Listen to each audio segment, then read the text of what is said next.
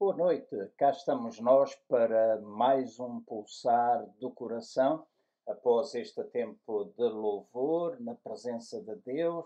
Eh, cá estamos nós para, uma vez mais, estudarmos a palavra eh, de Deus. Ao longo de algumas semanas temos vindo a falar acerca da cura da alma, abordando já diversos temas que se encontram uh, gravados no nosso canal YouTube e também aqui no perfil uh, da página do Facebook do CCBA. Nós fazemos a transmissão uh, através de várias redes sociais, portanto, em qualquer altura podereis procurar encontrar uh, os temas que já abordamos associados a este tema geral, que é a cura da alma. Na nossa primeira sessão falámos um pouquinho acerca uh, ou aliás, lançámos as bases para aquilo que nós iríamos abordar ao longo de algumas semanas. Uh, por isso, falámos um pouco acerca da nossa justificação em Cristo, o processo uh, que a palavra Deus e nós cristãos chamamos de novo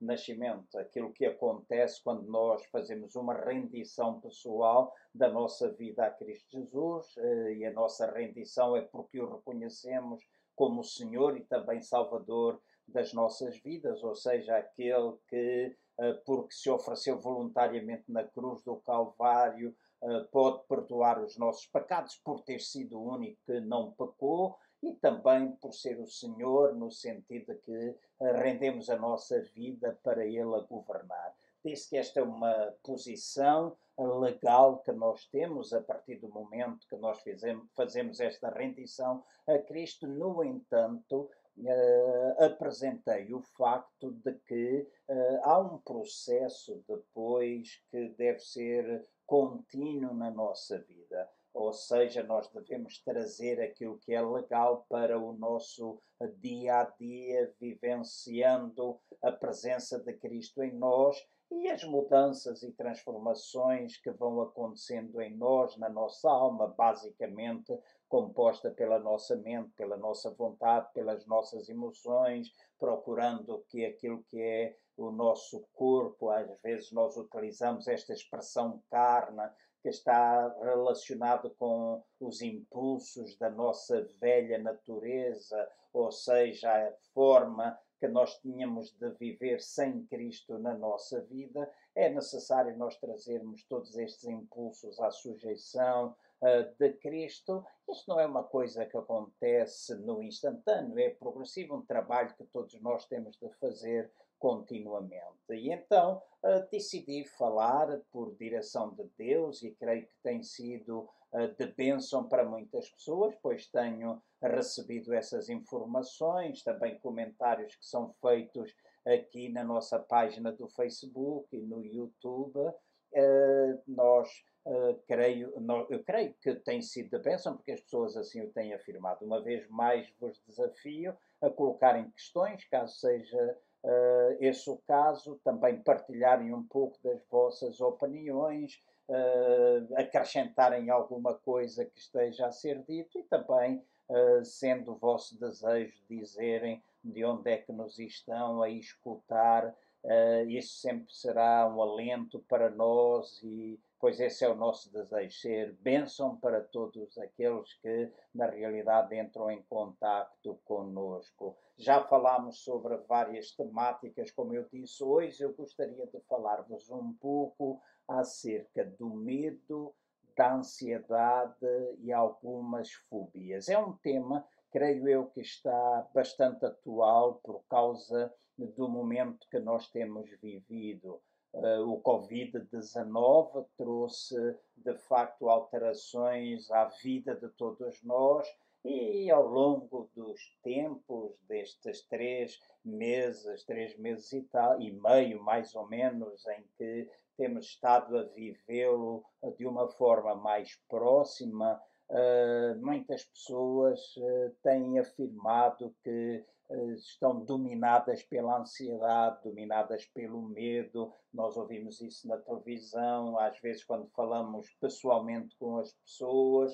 eh, às vezes, através das redes sociais, nós sempre vamos ouvindo pessoas dizerem que estão com medo. Ainda uh, ontem eu ouvi um noticiário e uma senhora estava a dizer que de facto ela vai à rua, mas ela tem medo. Outras pessoas o afirmam. Uh, também uh, fala-se muito acerca da ansiedade. Então, medo, ansiedade, fobias é um tema, creio eu, que é, é atual, é alguma coisa sobre a qual nós devemos falar e é alguma coisa para a qual nós devemos olhar à luz da palavra uh, de Deus. Portanto, eu vou dividir, por ser uh, bastante extenso aquilo que eu queria partilhar, eu vou dividir em duas noites, ou seja, hoje e a próxima sexta-feira, esta será a temática.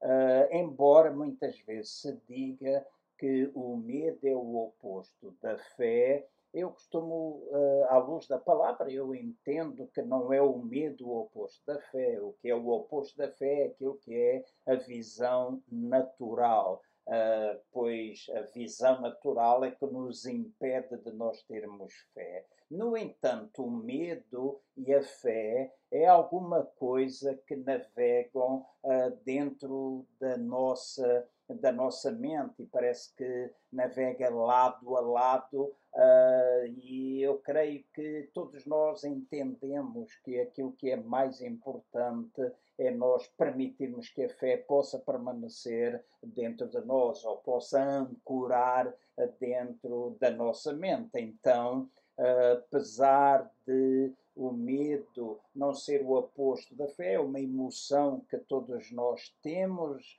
uh, com a qual nós temos de lidar, eventualmente quase dia a dia, o medo tem de dar lugar, de facto, à fé. Na nossa mente navegam estas duas coisas, de facto, uh, quem tem de ancorar é a fé.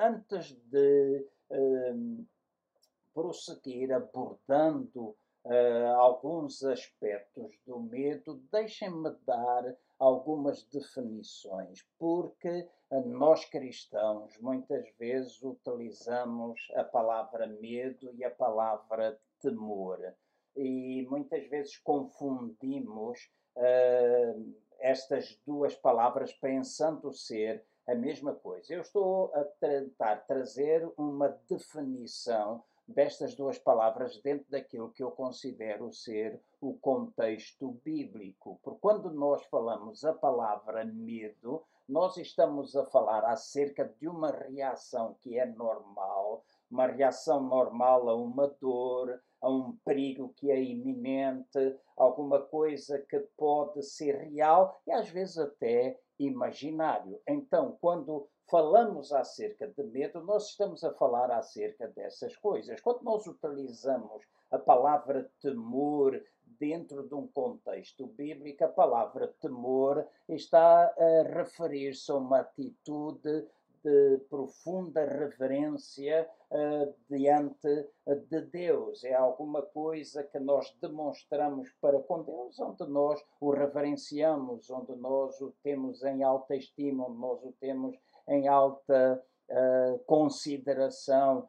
E então o temor é esta atitude de respeito, esta atitude de profunda reverência perante, uh, de uma forma especial perante Deus, mas esse temor também pode ser, esta reverência também pode ser feita diante das pessoas. Há um versículo em Provérbios no capítulo 10, no versículo 27, que diz: O temor do Senhor aumenta os dias, mas os anos dos ímpios serão abreviados. A importância eh, do temor, desta reverência, deste profundo respeito que nós devemos ter perante Deus. Não é uma situação de medo, nós não temos de ter medo de Deus, porque Ele não veio com o propósito, ou Ele não está na nossa vida para nos causar medo, antes pelo contrário, Ele veio para libertar-nos desse, desse medo. O salmista, no Salmo 34, no versículo 4, ele falou acerca disso. Ele diz: Busquei ao Senhor e ele me respondeu. E depois diz: Ele livrou-me de todos os meus temores. Então, Deus intenciona livrar-nos de todas estas reações uh, normais às dores, aos perigos iminentes, àquelas coisas que vão acontecendo assim de repente sem nós esperarmos, ou aquelas, portanto, coisas que podem ser reais ou coisas que podem ser de facto imaginárias. Então, eu creio que está claro para nós a diferença entre medo e temor. No entanto, eu queria deixar algumas outras. Hum, afirmações ou definições para vocês. Por exemplo, às vezes nós falamos de medo, nós falamos de temor, mas com frequência, às vezes, nós ouvimos falar acerca de fobias. A palavra fobia vem de uma palavra grega chamada phobos.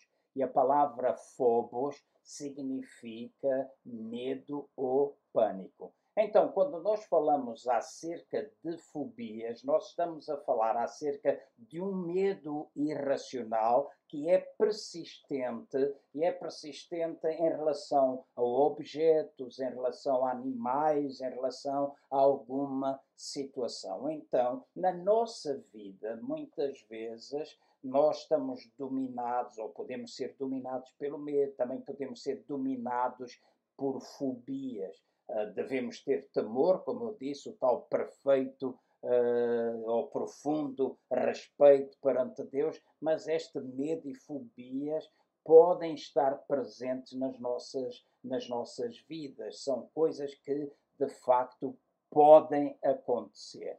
Depois, quando nós falamos de medo e falamos de fobias, hum, há uma, uma definição e eu já disse, não sou psicólogo, no entanto, tenho lidado com muitas pessoas e também faço as minhas leituras. E nós, os psicólogos, definem, ou a psicologia define-se, ou há um termo que é usado como neurose fóbica. A neurose fóbica é um medo irracional persistente que diminui a habilidade de uma pessoa para funcionar normalmente. E eu tenho aqui nos meus apontamentos a definição neurofóbica, diz ela é considerada um distúrbio mental ou neurose. Então, se a fobia não causar grandes distúrbios no estilo de vida de uma pessoa, então ela não pode ser considerada uma desordem fóbica ou uma neurose.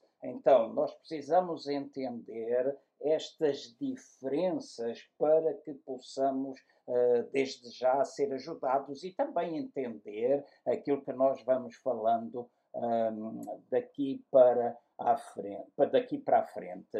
Uh, Deixa-me avançar trazendo algumas outras explicações acerca de medo e fobias. Estou a fazê-lo uh, desta forma e pensei a fazer a abordagem desta temática do medo, das fobias, das, da, da ansiedade, uh, trazendo algumas destas definições, porque às vezes uh, nós não sabemos bem o que é que se está a passar connosco. E acho que é importante nós termos conhecimento. Estas coisas devem ser enfrentadas e também devem ser tratadas, apesar de serem às vezes reações normais, como eu disse, uh, seja animais, seja alguma situação, alguma coisa uh, anormal que vai acontecendo. Algumas vezes esse medo pode se transformar de facto em fobias ou neuroses.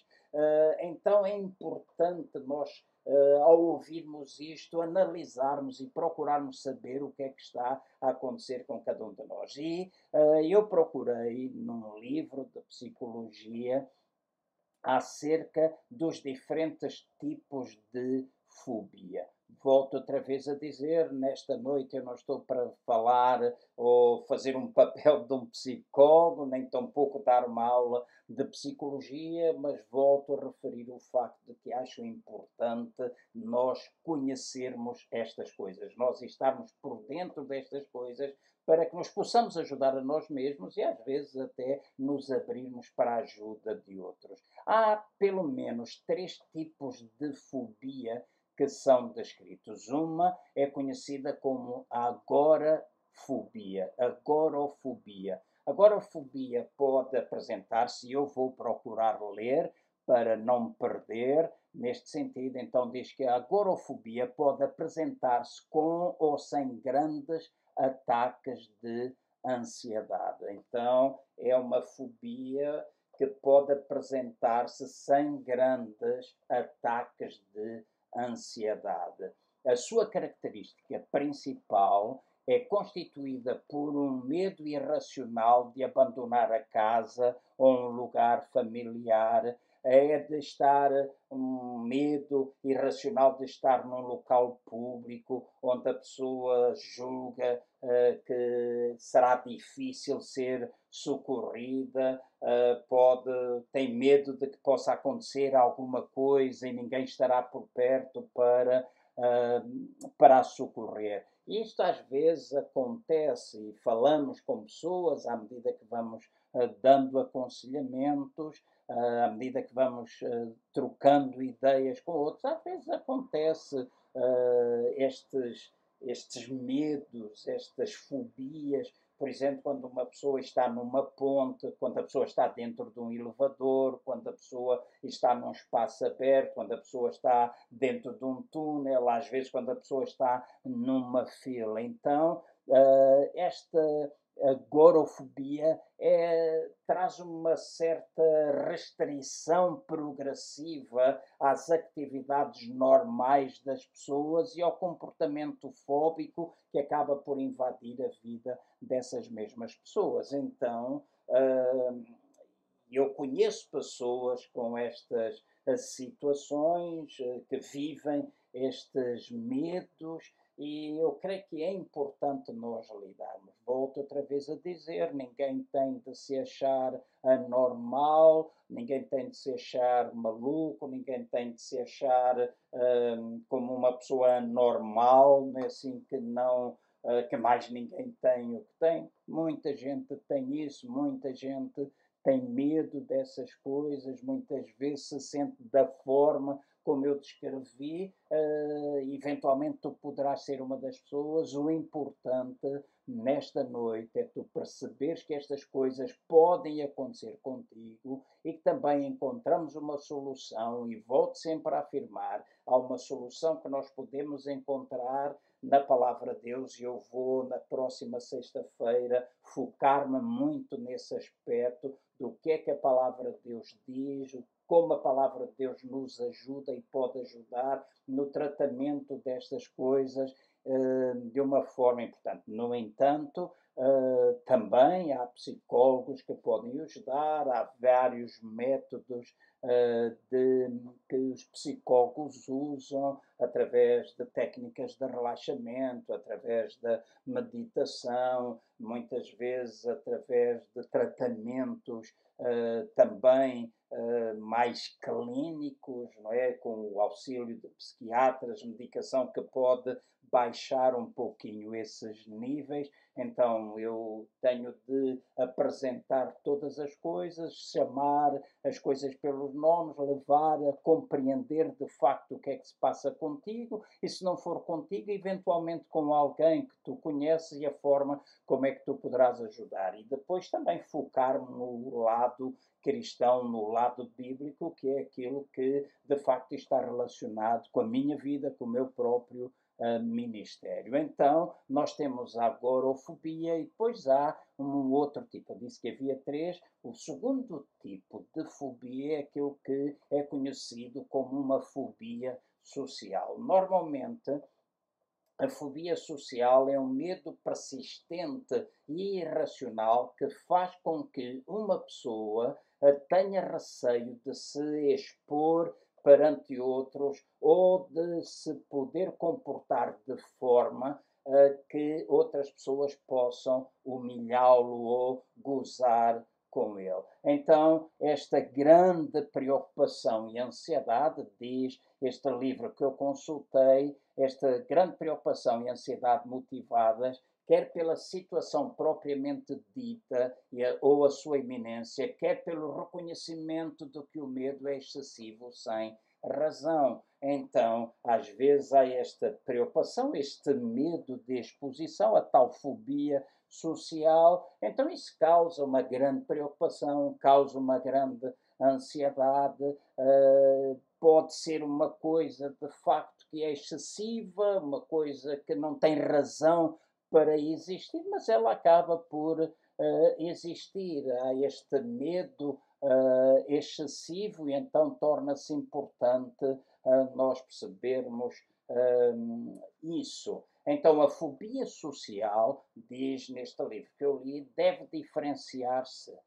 das situações sociais que, quando desagradáveis, podem causar uma reação de receio normal de falar, por exemplo, em público. Por exemplo, há pessoas que têm um receio normal de falar em público. Há pessoas, por exemplo, e falo dentro de um contexto de igreja, que têm receio de falar em cima de um púlpito. Às vezes têm vidas tremendas testemunhos fantásticos, mas têm receio de falar em público, têm receio de, por exemplo, numa reunião, quando estamos todos juntos, né, assim, presencial, darem esse testemunho e têm receio de subir a um público. Esse é um medo, é uma fobia social, normal, muitas pessoas o têm. Nem todas as pessoas têm esse dom, vamos dizer, ou essa habilidade.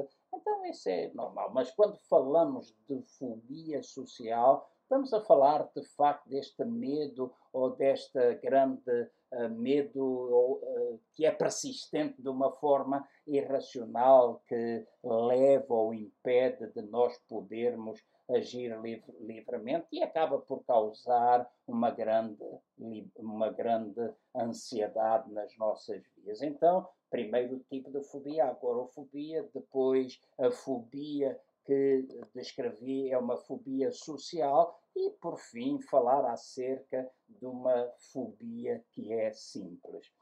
Ao contrário daquilo que acontece com a agorafobia e com as fobias sociais, Aqui manifesta-se, aqui referindo-se à fobia simples, manifesta-se um medo persistente e irracional que compele o indivíduo a evitar não somente os espaços abertos ou certas situações sociais desagradáveis, mas determinados objetos, tais como, por exemplo, uma tesoura, uma faca, um alfinete, uh, por exemplo, mães que têm medo de colocar agora, já as fraldas são, uh, são todas descartáveis, já não existe tanto esse problema, apesar de estar a voltar outra vez uh, a moda das fraldas de algodão, portanto, tudo aquilo que é mais natura, não é assim? Uh, mas antigamente eu lembro-me Uh, quando as minhas filhas cresceram, ainda se usava fraldas de pano e havia sempre aquele medo. Eu, por exemplo, tinha medo de pagar e nunca fui capaz de mudar, a não ser quando começaram mais tarde, e creio que já foi na altura da Catarina, que começaram já a aparecer as fraldas descartáveis e esse era mais fácil. Ah, no início eu sempre tive medo de pagar e era para mim quase impossível mudar uma fralda. É natural que haja de facto mães que uh, tenham medo dessas coisas, uh, embora, como eu disse, não é uma coisa tão, tão contextual, vamos dizer assim, tão, tão contextualizada, mas às vezes existem este tipos, uh, estes tipos de medo. Gente que tem medo de uma tesoura, medo, pessoas que têm medo de uma faca, pessoas que têm medo uh, de alguma coisa que uh, possa vir a causar algum uh, dano, não é assim? Então, uh, outras vezes, estas fobias ou estes medos estão, estão imbuídas não é, de algumas qualidades uh, que acabam por ser fóbicas e elas são focadas, por exemplo, para animais. Pessoas têm medo dos cães, pessoas têm medo dos gatos, pessoas têm medo de aranhas, pessoas têm medo de baratas, pessoas têm medo de certos répteis, uh, pessoas que têm, por exemplo, medo dos espaços fechados. E quando se fala de espaços fechados, creio que à nossa mente vem logo esta palavra claustrofobia. Claustrofobia, gente que tem medo de entrar dentro do elevador, gente que tem medo de entrar dentro de um transporte público, gente que tem medo de estar dentro de um, comportamento, de um compartimento bastante pequeno e algumas outras que nós podemos uh, fazer referência. Então, nós precisamos entender a diferença destes tipos de medo, as diferenças entre estas fobias. E falamos acerca disto e deixem-me, antes de falar dos sintomas destas coisas, portanto, a forma como tu podes identificar a presença destes medos, deste pânico, a presença destas fobias na tua vida, antes de te ajudar a olhar para a palavra e identificares também uh, os sintomas presentes na tua vida, deixa-me falar acerca de alguma coisa que às vezes acontece, acontece com alguns cristãos, uh, às vezes nós temos medo de falar, às vezes parece que temos vergonha, achamos que isso não pode acontecer conosco, mas eu já disse, há um processo de cura contínuo e progressivo na nossa vida. Nós temos legalmente uma posição de justiça perante Deus. Nós fomos justificados, nós fomos colocados sem condenação, sem culpa, sem sentimento de inferioridade na nossa relação com Deus. Então, essa é a nossa posição legal que precisa ser trazida à nossa vida no dia a dia, como eu já expliquei. Então, uh, precisa ser trazida. E se precisa ser trazida é porque às vezes ainda há, e, precisa ser trazida para dominar as tais situações que às vezes vão acontecendo. Então, eh, nós se temos, por exemplo, ataques de pânico, se nós temos ataques de ansiedade, nós não devemos ter medo, mesmo enquanto cristão, de expor essa nossa necessidade, essa nossa fragilidade, para que nós possamos ser auxiliados. Quando nós falamos de ataques de pânico, por exemplo, nós estamos a falar acerca de reações repentinas de medo com uh, sentimentos verdadeiramente opressivos de ansiedade, às vezes de solidão, às vezes de loucura, às vezes de morte. Então é como que um medo extremamente forte uh, de alguma coisa que está fora de controle. E temos pessoas que com frequência são acometidas de ataques uh, de pânico. E isto é mais frequente do que aquilo que nós às vezes imaginamos, porque as pessoas receiam falar acerca disso, e principalmente cristãos receiam falar acerca disso. Eu espero que todos vocês que me estão a escutar nesta noite, se estão a vivenciar um problema deste género, possam sentir-se encorajados, possam sentir-se fortalecidos no sentido de tomarem uma decisão de procurar ajuda. É normal estas coisas acontecerem. O que não é normal é nós termos e não procurarmos ajuda. O que não é normal é de facto nós estarmos a carregar alguma coisa que não deve ser carregada quando nós temos ferramentas e quando nós temos meios, quando nós temos pessoas que nos podem ajudar. E deixa-me dizer, é possível vencer. Não é uma coisa. Tu podes já ter essa experiência durante anos e anos, mas é possível vencer. É possível vencer se tu te entregas a ti mesmo para seres ajudado, se tu vais dando passos, se tu vais aplicando a palavra, se tu tiveres necessidade de algum acompanhamento psicológico através disso. Sendo cristão, ainda tens Deus sempre do teu lado, tens irmãos, tens irmãs, gente em quem tu podes confiar que te vão, de certeza absoluta, ajudar. Então, espero ter tornado perceptível através desta introdução, uh, um pouco longa, mas eu disse, quero dividir em duas partes, tornar perceptível as diferentes possibilidades do medo estar presente, as fobias estarem presentes, os ataques de pânico, aquilo que se transforma em grande ansiedade na nossa vida. E quando, por exemplo, nós falamos acerca de ansiedade, quem é que me escuta? Eh, que ainda não teve ansiedade. Querem saber acerca de mim? Sim, eu tenho, às vezes eu tenho ansiedade. A ansiedade é alguma coisa que acontece. Falava ontem com um familiar meu, uh, trocávamos algumas uh, impressões e falávamos acerca de uma situação específica. Deixa-me uh, ser até bastante claro, transparente uh, convosco. Muito recentemente, uh, no dia 3 de junho, para ser concreto, fez um ano que eu fui operado um tumor nos intestinos. Teve, tive uh, de cinco meses à espera de ser operado. Foi detectado no final do ano 2000 uh, e 18, início de 2019, só em, meio, só em junho de 2019 fui operado, o tumor desenvolveu-se, graças a Deus fui operado. Passado este tempo, alguma coisa que tinha 3 milímetros por 6 ficou com 3 centímetros e meio, graças a Deus foi retirado, retiraram-me 40 centímetros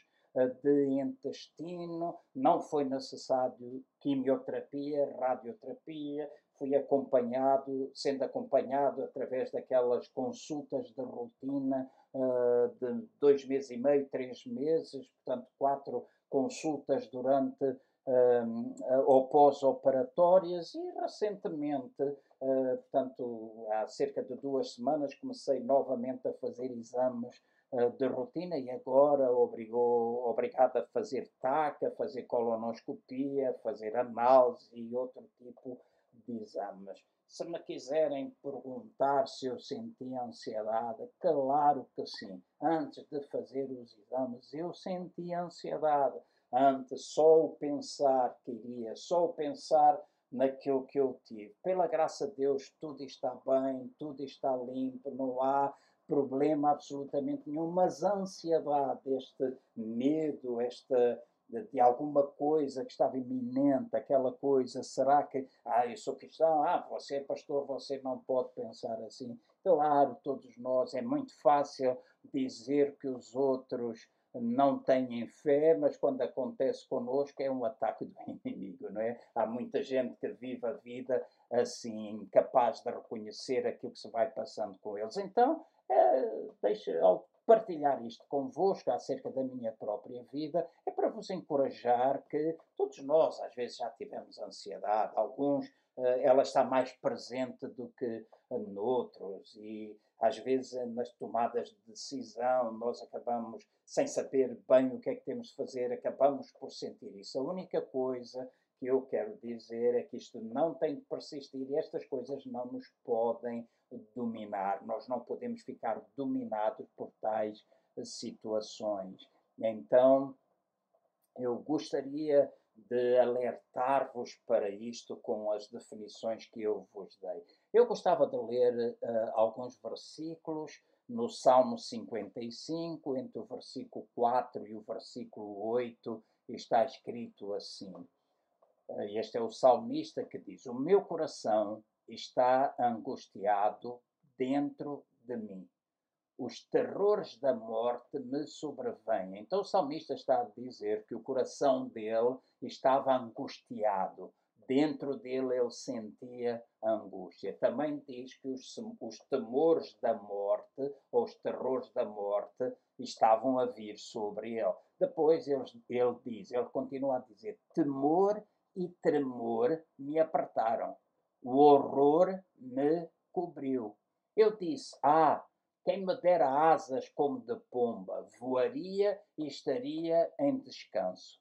Fugiria para longe e pernoitaria no deserto. Apressar-me-ia ao meu refúgio, longe da fúria do vento e da tempestade. Ao ler este, estes versos, eu creio que muitos de vocês se identificam com ele. Nós, quando falamos de que a palavra de Deus apresenta-se como resposta, é porque na palavra de Deus nós encontramos homens uh, e mulheres que, uh, tal e qual como nós vivenciaram situações que nós vivenciamos noutro tempo, noutras situações, provavelmente onde eles estiveram envolvidos, mas estes problemas acontecem. O salmista ele dizia: Dentro de mim eu sinto angústia, eu tenho tido terrores da morte, eu tenho tido temor e tremor, essas coisas me têm apertado, me têm sufocado, eu tenho sido coberto pelo horror. E depois ele diz alguma coisa que nós tantas vezes dizemos,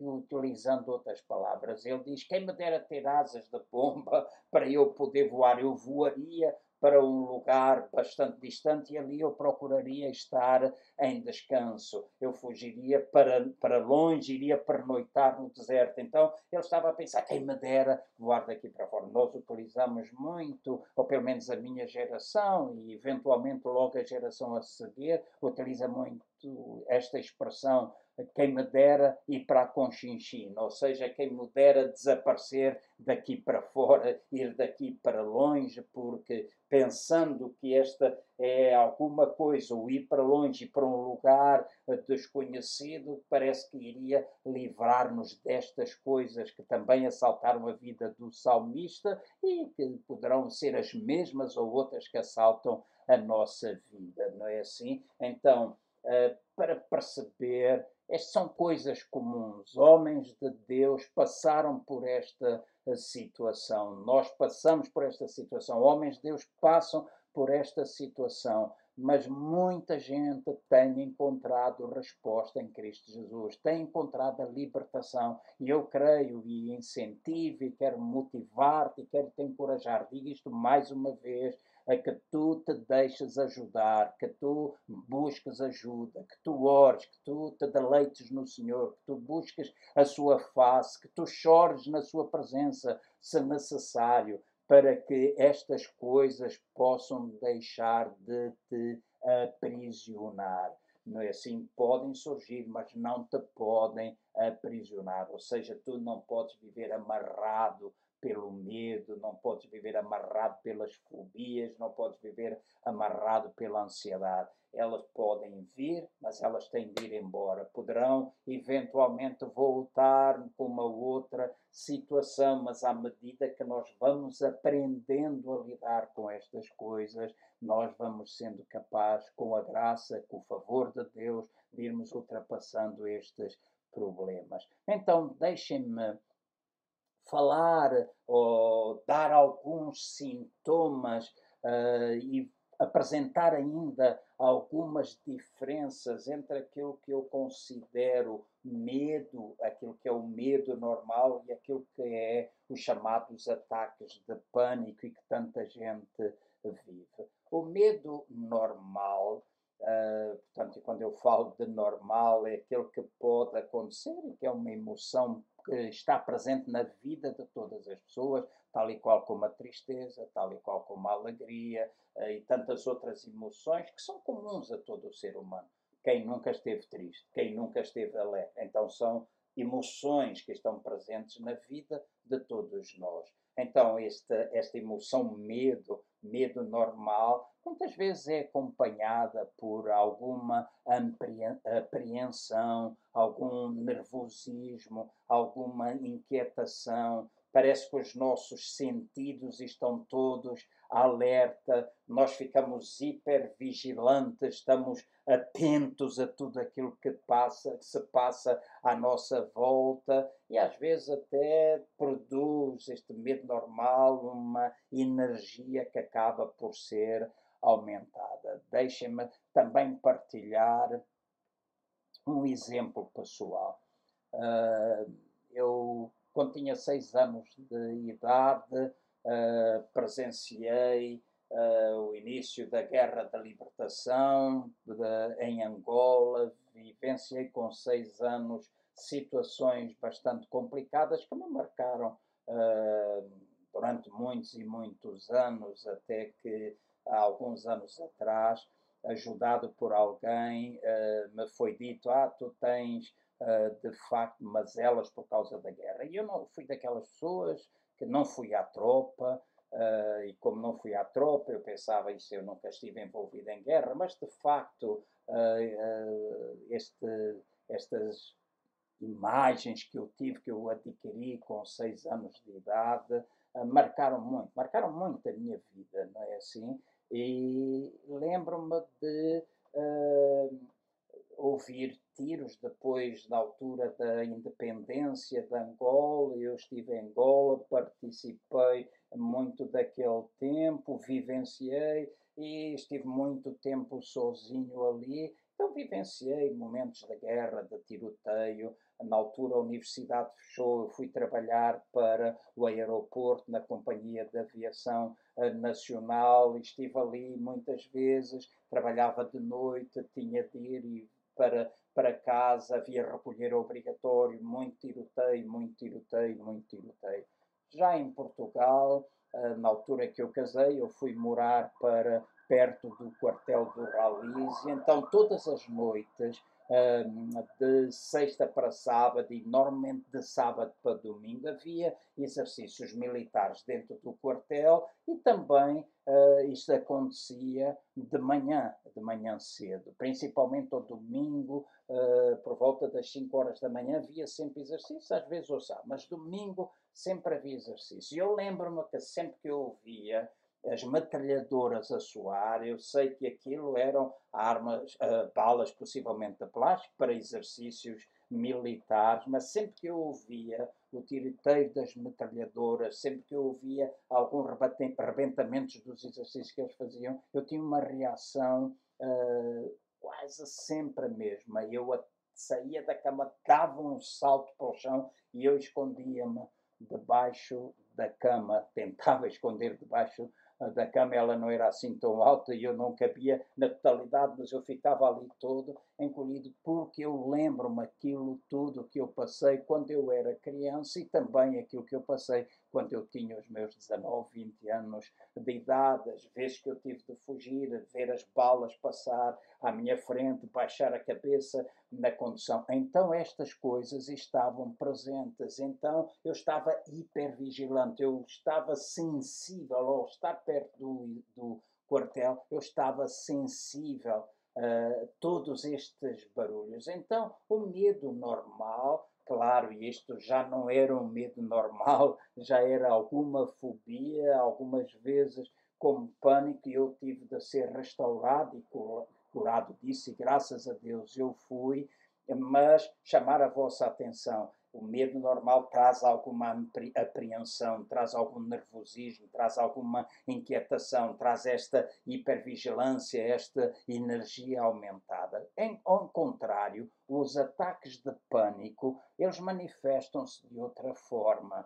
Os ataques de pânico muitas vezes manifestam-se com tremuras, por exemplo, a pessoa ficar a tremer, manifesta-se através da pessoa ter as mãos frias, às vezes as pessoas terem tonturas, às vezes as pessoas ficarem em estado de choque, outras vezes acerca de com transpiração excessiva, eh, muitas vezes com batimentos cardíacos muito acelerados, chamado ou conhecido como taquicardia, às vezes com as dores no peito, náuseas, pode às vezes manifestar-se através de diarreia, de uma hiperventilação, através de arrepios, através de calores. E todos estes sintomas físicos, muitas vezes, quando estamos debaixo de muita ansiedade ou debaixo de ataques de pânico que provocam ansiedade, são coisas que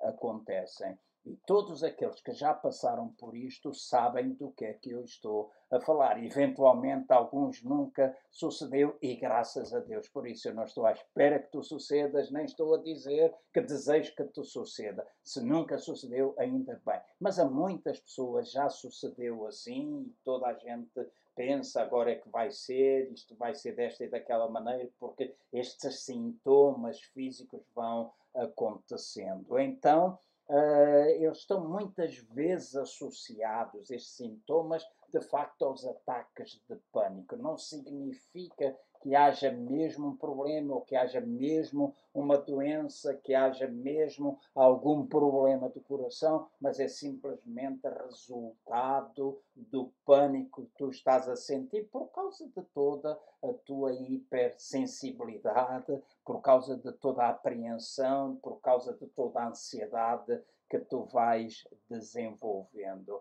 Então, eu quero uh, terminar uh, alertando cada um de vocês para estas situações que eventualmente podem ocorrer na vossa vida. Claro que há causas, às vezes, que estão associadas a tudo isto. Causas que podem ser causas superficiais, uh, dos ataques de pânico. É? Eu já disse uh, duas ou três vezes, creio eu, ao longo destas sextas-feiras, que uma das coisas que eu aprendi há alguns anos atrás, através de um curso que há muitos anos, porque fiz parte uh, da primeira direção e trabalhei com o irmão Lucas da Silva na abertura do Desafio Jovem. Nós tivemos alguns cursos, fui aos Estados Unidos, foram traduzidos cursos e uh, num curso, creio eu, acerca das falhas, de como lidar com as falhas,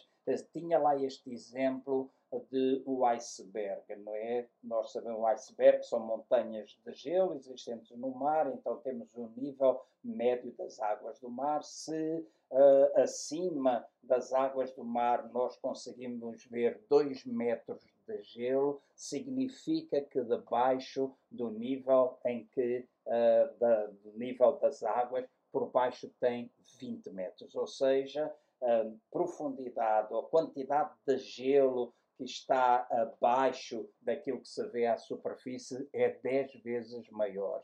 Então, o curso dizia que nós temos às vezes um problema de superfície com uma causa de superfície, um problema de raiz com uma causa de raiz. E há causas de superfície, às vezes, para estes ataques de pânico. Algumas delas estão associadas a experiências passadas, coisas que nós tivemos na nossa vida que foram traumáticas, experiências ou regras que foram impostas, por exemplo, pelos nossos pais, uh, métodos ou uh, processos de amedrontamento, uh, uma autoestima que não foi desenvolvida, num método de amedrontamento, muitas vezes usado pelos pais, é dizer eu vou chamar a polícia, vou chamar, eu vou chamar a guarda, quando nós queremos que os filhos, netos, ou seja lá quem for, façam aquilo que a gente pretende. Eu não sou apologista disso, não defendo isso, porque eu creio que estas podem ser causas que podem causar alguns traumatismos no amanhã e até na nossa relação com a própria polícia, com aquilo que nós consideramos ser autoridades. Então, alguns destes ataques de pânico têm a ver com, podem ter a ver com experiências uh, do nosso do nosso passado. Em 1 Coríntios, no capítulo 13, no versículo 11, diz assim: Quando eu era menino, eu falava como menino, pensava como menino, raciocinava como menino mas logo que cheguei a ser homem, acabei com as coisas de menino. O que aqui está a dizer é, à medida que nós vamos crescendo, nós precisamos aprender a deixar aquelas coisas de menino. No sentido, estou a forçar um pouco o texto, é importante nós deixarmos estas uh, experiências do passado para trás, porque agora nós estamos a crescer. Outras vezes, estes ataques de pânico surgem por causa de uma sobrecarga emocional, eh, o facto de nós negarmos os nossos próprios sentimentos. E às vezes nós temos sentimentos, às vezes nós temos emoções e nós queremos negá-las, nós não queremos expô-las, nós interiorizamos todo o stress. E quando nós interiorizamos todo o stress e não somos capazes de falar, nós não somos capazes de expor, como nós dizemos numa linguagem bem simplista, nós engolimos para nós mesmos. E quando nós engolimos para nós mesmos e não encontramos ninguém com quem falar, isso vai dar-nos ansiedade. Uh, por exemplo, ter uma personalidade de querer agradar a todas as pessoas pode trazer uma sobrecarga emocional à nossa vida que vai produzir mais cedo ou mais tarde ataques de pânico ou muita ansiedade. Por exemplo, se nós vivemos dentro de um ambiente familiar bastante rígido, bastante perfeccionista, isto pode causar, então, pode causar os tais ataques de pânico, pode causar ansiedade. Então, a ansiedade pode ter algumas destas causas de superfície, os ataques de pano, pânico, não de pano, de pânico, podem ter algumas destas destas causas, as experiências passadas, também esta sobrecarga emocional. Pedro, na sua carta, no capítulo 5, versículos 6 e 7, ele diz assim: Humilhai-vos, portanto, debaixo da potente mão de Deus, para que a seu tempo vos exalte. Lançai sobre ele toda a vossa ansiedade, porque ele tem cuidado de vós. Então Pedro chama a minha a vossa atenção para o facto de nós não resistirmos, nós não guardarmos, nós não interiorizarmos aquilo que são estas emoções que vão causar uma sobrecarga emocional, mas que nós devemos aprender a lançar sobre o Senhor e lançamos sobre o Senhor e, sendo necessário, lançamos sobre amigos da aliança, lançamos sobre algum pastor que te pode ouvir, o teu pastor, podes lançar sobre um psicólogo, podes lançar sobre um psiquiatra, podes lançar sobre alguém que te pode vir ajudar. Mas, essencialmente, nós cristãos também precisamos aprender a lançar estas coisas sobre o Senhor. Como é que a gente lança? Falando abertamente, dizendo abertamente a Deus tudo aquilo que nós estamos a sentir. Outras vezes, hum, nós podemos ter ataques de pânico, nós podemos ter ansiedade quando nós tentamos evitar situações que nos metem medo. Por exemplo, se eu tento evitar uma situação que me mete medo, de alguma forma eu estou a reforçar os meus medos.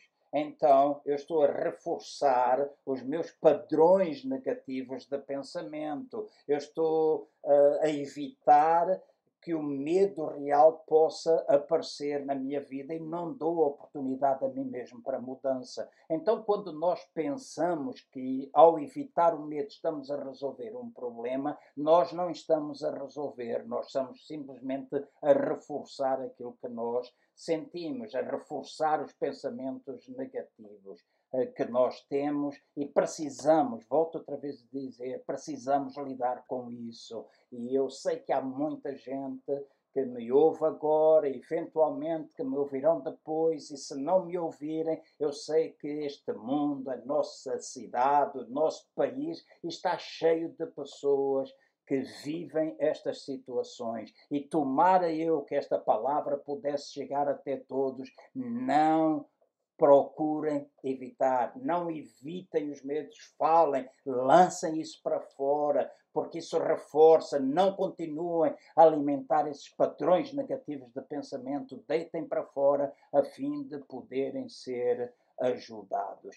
Deixem-me ler em Provérbios, no capítulo 28, no versículo 1, está escrito assim: Fogem os ímpios sem que ninguém os persiga, mas os justos são ousados como o leão. Sejam ousados a lançar cá para fora aquilo que está dentro de vocês, a fim de poderem ser ajudados pelo Senhor. E eu vou concluir deixando algumas causas de raiz e também alguns passos de solução para a próxima sexta-feira. Vamos dizer, este é como um chocalhar da tua vida no presente, o chocalhar das tuas emoções, é como uma sacudidela que eu quero dar-te nesta noite, despertando a tua atenção para a próxima sexta-feira. Quais são os passos que tu podes dar para solucionar tais, tais problemas, tais ataques, tais tal ansiedade que tu sentes? Outras vezes são os tais pensamentos de fuga,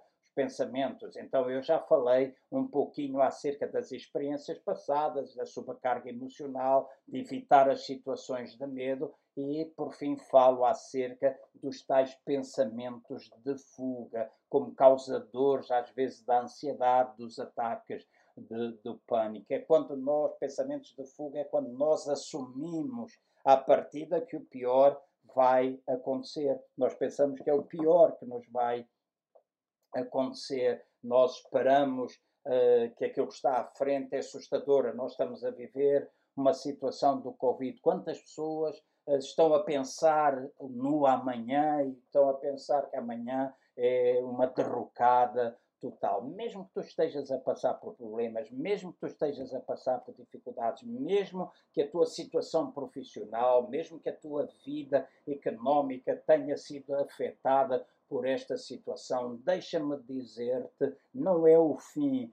Tu podes, se tu determinares, se tu quereres, se tu buscares, se tu lutares, se não te deixar, baixares os braços, se não te deixares dominar, se não pensarmos, se não pensares que a vida no futuro será assustadora para ti, tu és capaz de vencer. Eh, quando tu pensas que não tens nenhum controle na situação, quando tu pensas que nunca isto vai mudar, então tu vais estar a viver debaixo do medo, vais viver debaixo de ataques de pânico, vais viver debaixo de muita ansiedade. E eu creio que este não é o plano nem o propósito de Deus para a tua vida. Deixem-me simplesmente ler este estes dois versículos, Colossenses, capítulo 3, versículo 2 e 3. Pensai nas coisas que são de cima e não nas que são da terra, pois morrestes e a vossa vida está oculta com Cristo em Deus. Então pensai nas coisas que são de cima. Pensa na forma como Deus te pode ajudar.